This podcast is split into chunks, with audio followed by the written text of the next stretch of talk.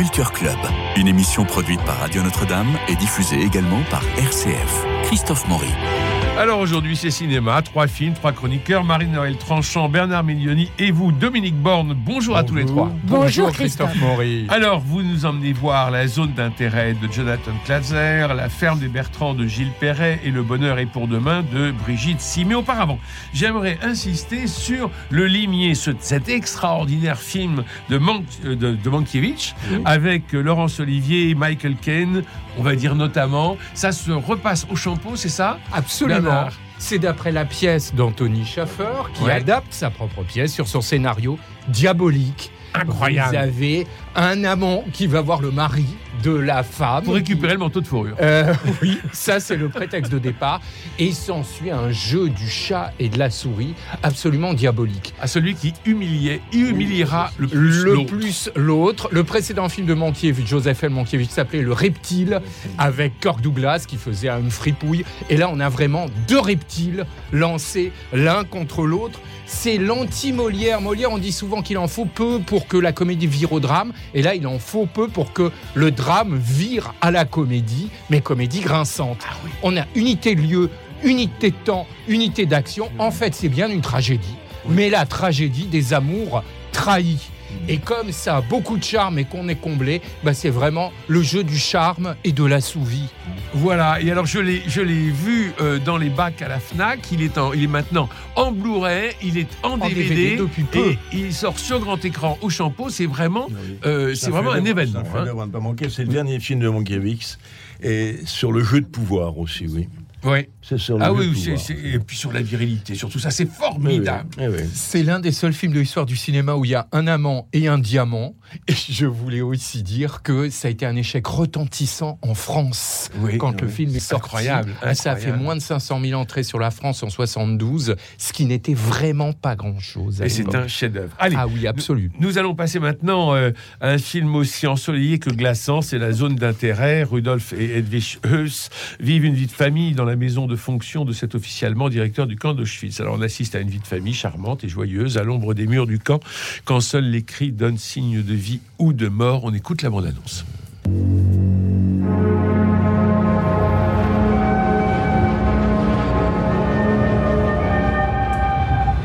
Die herrliche Zeit, die wir im, gemütlich, im gastlichen Hause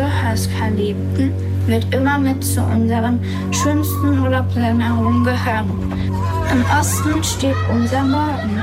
Herzlichen Dank für eure nationalsozialistische Gastfreundschaft. Ja,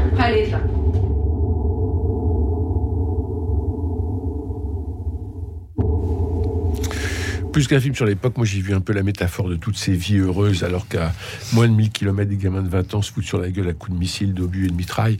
Mais enfin, on est quand même, euh, on est quand même là. Euh, oui, bah, on, est pas, on est là et on ne voit pas. Et on ne voit pas, C'est pire, c'est pire, on entend et on sait ce qui se passe puisqu'ils sont à côté d'Auschwitz, du camp d'Auschwitz. Hein. On est aux portes de l'horreur, dans les coulisses euh, confortables des responsables nazis.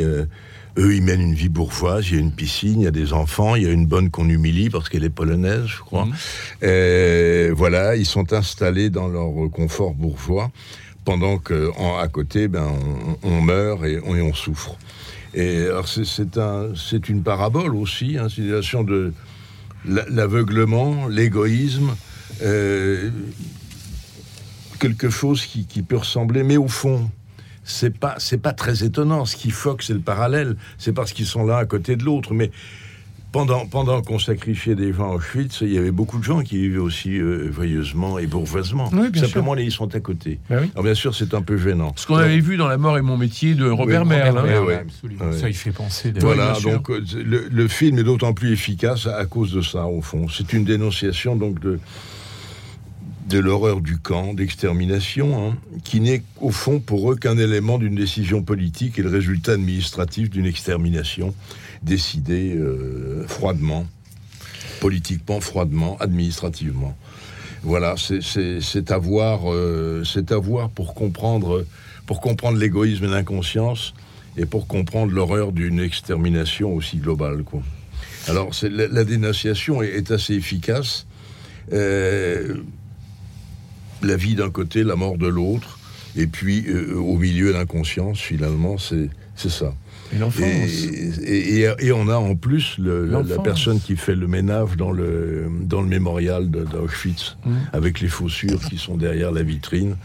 Euh, voilà, bah, c'est un hommage, au fond, à, à tous les juifs sacrifiés. Mais c'est assez efficace. Même. Exterminé, oui. Oui, oui.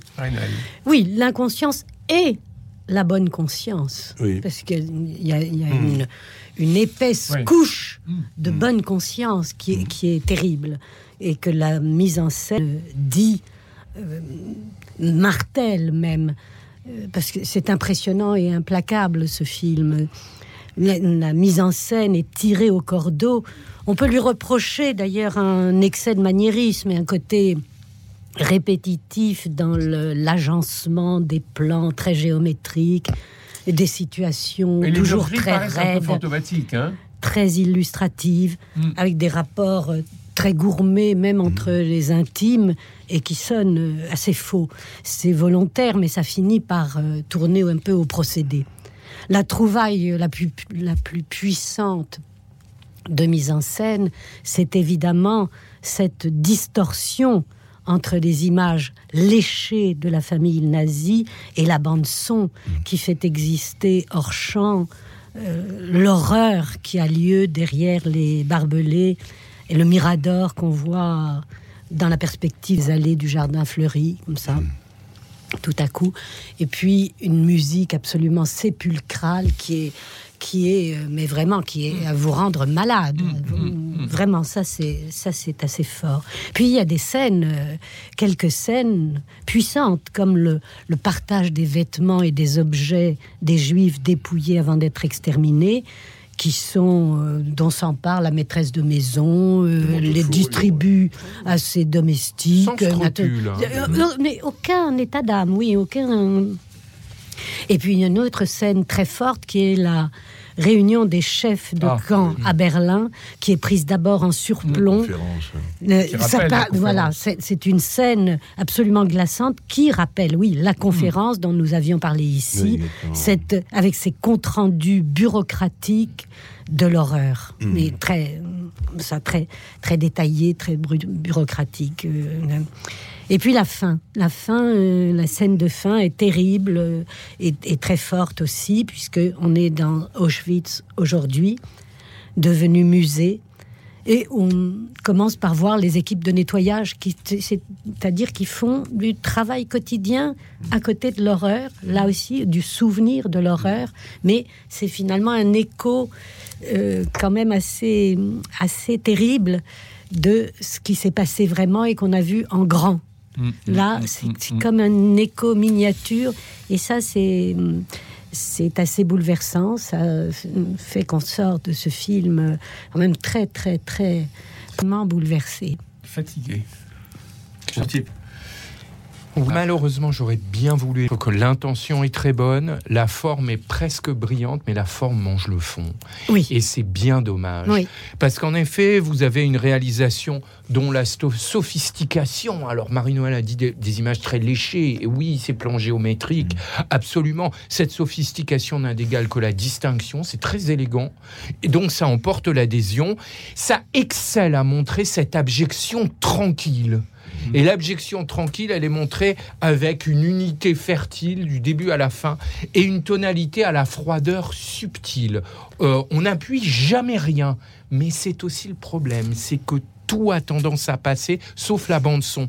Le contraste entre les horreurs indicibles que l'on entend et le bonheur impassible, séparé par un mur indestructible, parce qu'en fait c'est un mur mitoyen entre le jardin et le camp d'Auschwitz, met en évidence l'ideur d'un aveuglement inflexible. Et vous avez prononcé le mot Marie-Noël, et je suis d'accord avec vous, on est dans une indifférence, un aveuglement absolu et complètement inflexible. Cette séquence déogradée, c'est peut-être ce qui tire son épingle du jeu. Christophe, vous avez parlé de la mort, hein, et mon métier, ça fait aussi penser, dans cette manière de traiter indirectement l'événement, à une nouvelle de Roald Dahl, où vous avez un couple qui a perdu plusieurs enfants, et le dernier est très très faible. Et on est du côté de ses parents, jusqu'à la fin, on apprend que ah bah, cet enfant faible, c'est Adolf Hitler, et qui va survivre. Et cette manière de traiter de, de façon totalement implicite et indirecte l'horreur est convaincante. Mais maintenant, le couple mis à l'honneur est absolument odieux, ainsi que la belle-mère qui a des propos alors antisémites, euh, sans vraiment sans vergogne. Euh, vous avez une curieuse rupture, moi, la scène à Auschwitz à la fin. Très bien, sauf qu'ils font l'erreur de revenir à l'époque du camp d'Auschwitz. Et cette toute dernière scène, je trouvais ratée. Ils auraient dû finir sur le nettoyage des lieux. Et là, cette espèce de valse hésitation, je trouve, n'est pas convaincante. On attend en plus une montée en puissance pendant tout le film n'arrive pas. Et puis ce traitement dramatique est assez distant et hiératique, se fait un peu au mépris de toute dynamique. Les dialogues sont poussifs. Les épisodes de domestique, je suis d'accord avec Marie-Noël, finissent par être très répétitifs. Et ce pari de départ, cette gageure, finit par se retourner contre eux. La gageure s'est traitée avec une tonalité détachée et machinale, les événements, mais ça se retourne contre le projet initial parce que ça le met à l'écart des émotions rares ou banales et ça le condamne à un traitement glacial. Donc comment rentrer après dans ce film? Je dirais que pour conclure, en ce jardin outrancièrement lisse on peut se demander, mais quand reviendra-t-il le tank des cerises? Mais on aura surtout hâte d'instruire le procès de Murs Imberbe. Ah, c'est pas mal. Bon, voilà, nous passons tout de suite à la ferme des Bertrands de Gilles Perret. C'est une ferme qui était filmée pendant 50 ans, depuis 1972 en Haute-Savoie. Il faut dire que la, ferme est voisine de la maison du réalisateur Gilles Perret et qu'en 72, il a commencé à filmer. Et puis, euh, bah, on voit l'évolution du métier, l'évolution des agriculteurs. On arrive à 2, 3, 4 générations. Et en pleine crise actuelle et avant le salon de l'agriculture, et ben, je pense que le film est à voir. On écoute la bande-son. On est dans un petit village de Savoie qui s'appelle Quincy. C'est un peu particulier parce que j'ai toute ma famille qui habite ici. Et votre vie, c'est le travail tout le temps? Ah ben oui, mais nous pensons qu'il n'y a pas d'autre façon de faire pour essayer de s'en sortir et améliorer nos conditions de vie. C'est particulier cette année parce que ce sera notre neveu et sa femme qui vont prendre la relève. On va déjà essayer de digérer cette reprise parce que c'est pas un petit morceau. Un peu on y fait aussi parce que ça nous plaît. Je pense aussi, la première des choses, c'est ça. hein. Moi, ça fait depuis que je suis gamin que je ramasse. C'est mon père qui m'a appris assis à côté, tu vois. On prend toujours des conseils à gauche à droite. On discute beaucoup avec les autres agriculteurs qu'on voit. Et avec André aussi. C'est des tout bons. Bon, il y a quelques détails que j'aurais aimé qu'ils y fassent un peu mieux, mais enfin, tant pis. hein. Il peut pas tout y avoir. Ferme, on l'a modernisée, mais le bâtiment, il est pas plus gros que quand euh, ils étaient là. hein. Ma conviction, moi, c'est qu'il n'y avait pas de solution autre que suivre l'évolution technique ou abandonner la profession, ou se sauver. Il y a le robot partout maintenant dans les usines et tout, ce qui remplace des hommes, pourquoi pas euh, qu'ils nous remplaceraient pour frères. hein. Ça donnera peut-être plus de goût aux, aux jeunes. Dans la vie, il n'y a pas que la satisfaction de l'argent. Il y a une certaine satisfaction de laisser une nature en état, une belle nature, une nature propre. C'est vrai qu'on est là pour un petit moment. Après, ça sera des autres générations. On n'est pas là pour y abîmer. On travaille pas pour s'enrichir, on travaille pour s'en sortir. Mhm. Et il y a une dame qui dit, euh, mais aussi parce que ça nous plaît. Euh, c'est un film que moi j'ai trouvé euh, tout à fait, tout à fait moi, intéressant. en parlant de ce film, je parlerai d'un autre parce que voilà, ça peut arriver de temps en temps. Je, je pense au, au travail qu'avait fait Georges Vauquier, qui est un des précurseurs du cinéma naturaliste. En 46, il avait filmé une famille de paysans et en leur faisant jouer leur propre rôle. Alors c'est- la démarche était un peu différente, mais elle écrit. était plutôt dans le style de ce qu'a fait Piala par la suite. Piala était très admiratif d'ailleurs de Georges Vauquier. Et en 83, il a fait Big Far. Il a repris les mêmes, mais avec la distance, justement, avec le temps. Donc moi, j'ai pas pu m'empêcher de voir ce film en pensant euh, à ça et en pensant aussi à un autre film. euh, vous m'excuserez, Paul dans sa vie, qui était très réussi en 2004, qui faisait le portrait d'un paysan qui allait prendre sa retraite et qui disait je suis dans ma vie. Ça avait fait le titre du film, qui était vraiment remarquable aussi et très émouvant. Alors là, bah oui, on a trois générations, trois époques filmées. euh, un petit peu dans le désordre parce que moi je pensais qu'on aurait quelque chose d'un petit peu plus organisé. Chronologique? Oui, beaucoup plus chronologique. Là, on s'y perd un peu. Euh, On le voit par les couleurs, hein, parce qu'il y a des couleurs qui sont Voilà. fanées, il y a des couleurs qui sont plus, Oui, oui, fortes. oui. puis Il y a- enfin. il y, a un peu de noir et blanc, mais il n'y en a pas beaucoup, etc. Et ce qui m'a le plus frappé, c'est euh, la mission qu'ils se sont donnée. C'est-à-dire qu'ils n'ont pas choisi ce travail, c'est ce travail qui les a choisis. Et on le comprend tous, ils le font parfois un peu à contre-coeur, parce qu'il faut continuer, parce qu'il faut laisser quelque chose. On ne peut pas arrêter les fausses. Voilà, on passe la main à, à la prochaine génération. Et c'est ça qui se détache du film. C'est une mission. C'est une passion, c'est pas toujours une passion. C'est une obligation, mais c'est une mission. Et c'est ce qui ressort du film, je crois. Ce qui est touchant, en effet, surtout que c'est tombé en même temps que la grève des agriculteurs. Donc, euh, on, se sent un petit peu... euh, et l'impératif, ben oui, c'est l'élevage, c'est la ferme, c'est ce qui dirige tout.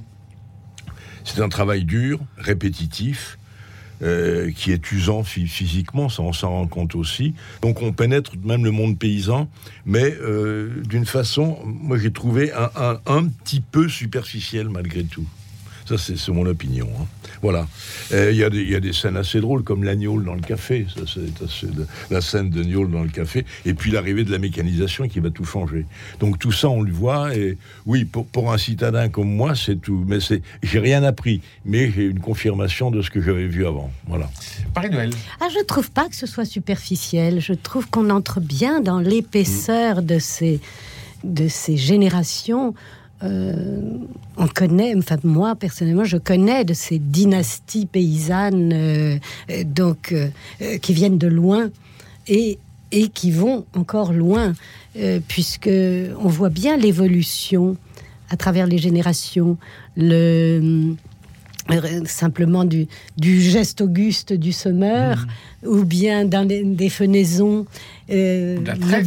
le- le- ou la traite bien sûr et puis les plus jeunes générations vous parlent de phytosanitaire euh, ils sont très au fait euh, des, des C'est des ingénieurs, c'est des scientifiques. oui, mais Hein ils sont aussi paysans. Ils ont paysans. cet enracinement-là, plus le sens du progrès technique, et ils sont pas du tout opposés. Et les vieux, à cause d'eux, ne sont pas non plus opposés au progrès technique. Ils voient simplement la transformation et, par exemple, ce souci du fini. Hein, de- le- le- de- au moment des fenaisons, le vieux paysan, il fait les bords à la main. Voilà. Il- Maintenant, avec les machines, on fait plus ça. Ce sont des détails comme ça qui font passer d'une génération à l'autre. Alors c'est très beau.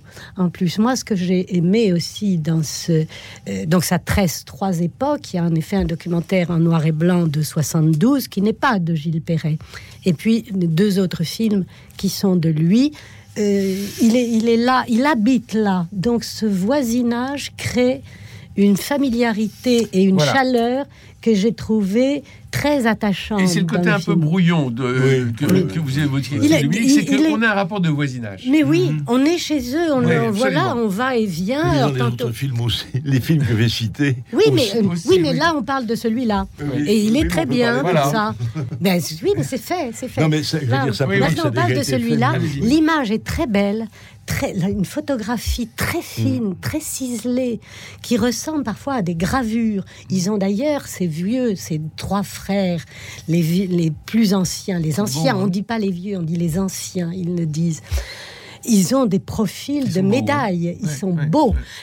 Hélène, la, la bergère, la belle-fille, elle est, elle est magnifique. Elle a un très beau visage aussi, très lumineux. Ils ont une allure, ils ont une. Et puis qu'elle parlait. On a entendu ça chez les agriculteurs euh, là dans ce mouvement récent, comme ils parlent bien. Moi, ça fait plaisir à entendre hein, un Français pareil qui a une, une tenue, une précision. Ils savent de quoi ils parlent. oui. Ils disent les mots justes. Ils savent construire des phrases élégantes. Et ils sont élégants eux-mêmes. Alors on entre dans leur histoire, en effet, par bribes. Par exemple, les frères qui ont fait la guerre d'Algérie. hein, On a des allusions hein, au temps de leur service militaire. On parle du célibat, ceux qui ont des agriculteurs, cette difficulté. Il y en a un qui dit clairement J'aurais voulu faire comme les autres, j'aurais aimé fonder une famille, mais c'était fallait travailler, travailler et travailler ensemble. Et ils ont pu travailler ensemble parce que ils avaient confiance en chacun d'eux et que tout était fondé, cette entreprise familiale, sur l'honnêteté, ils le disent. L'honnêteté des rapports. On n'est jamais dans la cupidité, dans l'avidité. On fait ce qu'il y a à faire. Ils, sont, ils ont une grandeur, voilà, que, que, que je trouve euh, assez admirable. Parfait. Euh, nous allons passer maintenant Le bonheur est pour demain de Brigitte Si avec euh, Laetitia Casta et Béatrice Dalle, dont c'est l'histoire de Sophie. Elle est en, couple, elle a un enfant et puis elle s'ennuie. Alors euh, elle va rencontrer Claude. Claude qui est drôle, séduisant, intelligent, sympathique. Elle, est sous le charme et puis elle est amoureuse. Mais Claude est un escroc, est arrêté, condamné à une lourde peine de prison. Excite l'amant? Eh ben non, parce que l'amour est plus fort que tout. Et quand il s'agit bien d'amour, Tu voulais faire quoi quand t'étais petite, toi Je voulais être aimée d'un homme que j'aime, avoir des enfants, m'occuper d'eux. C'est réussi. T'étais avec qui Avec moi-même. Fais gaffe, Sophie. C'est la pierre de quoi Les marins, les escrocs, les trafiquants. Promets conseille de pas trop parler avec lui. Bah tu peux te les garder tes conseils. C'est quoi ton parfum? T'aimes pas Si si, j'aime beaucoup. Je connais même pas, qu'est-ce que t'imagines? Qu'est-ce qui se passe? Je te parle alors t'arrêtes et tu me regardes, d'accord? Je reviendrai. Je reviens toujours. Ils vous ont fait baver, Claude. Non, c'est mes fils qui en bavent avec moi. Et toi, tu veux quoi? Je veux le revoir.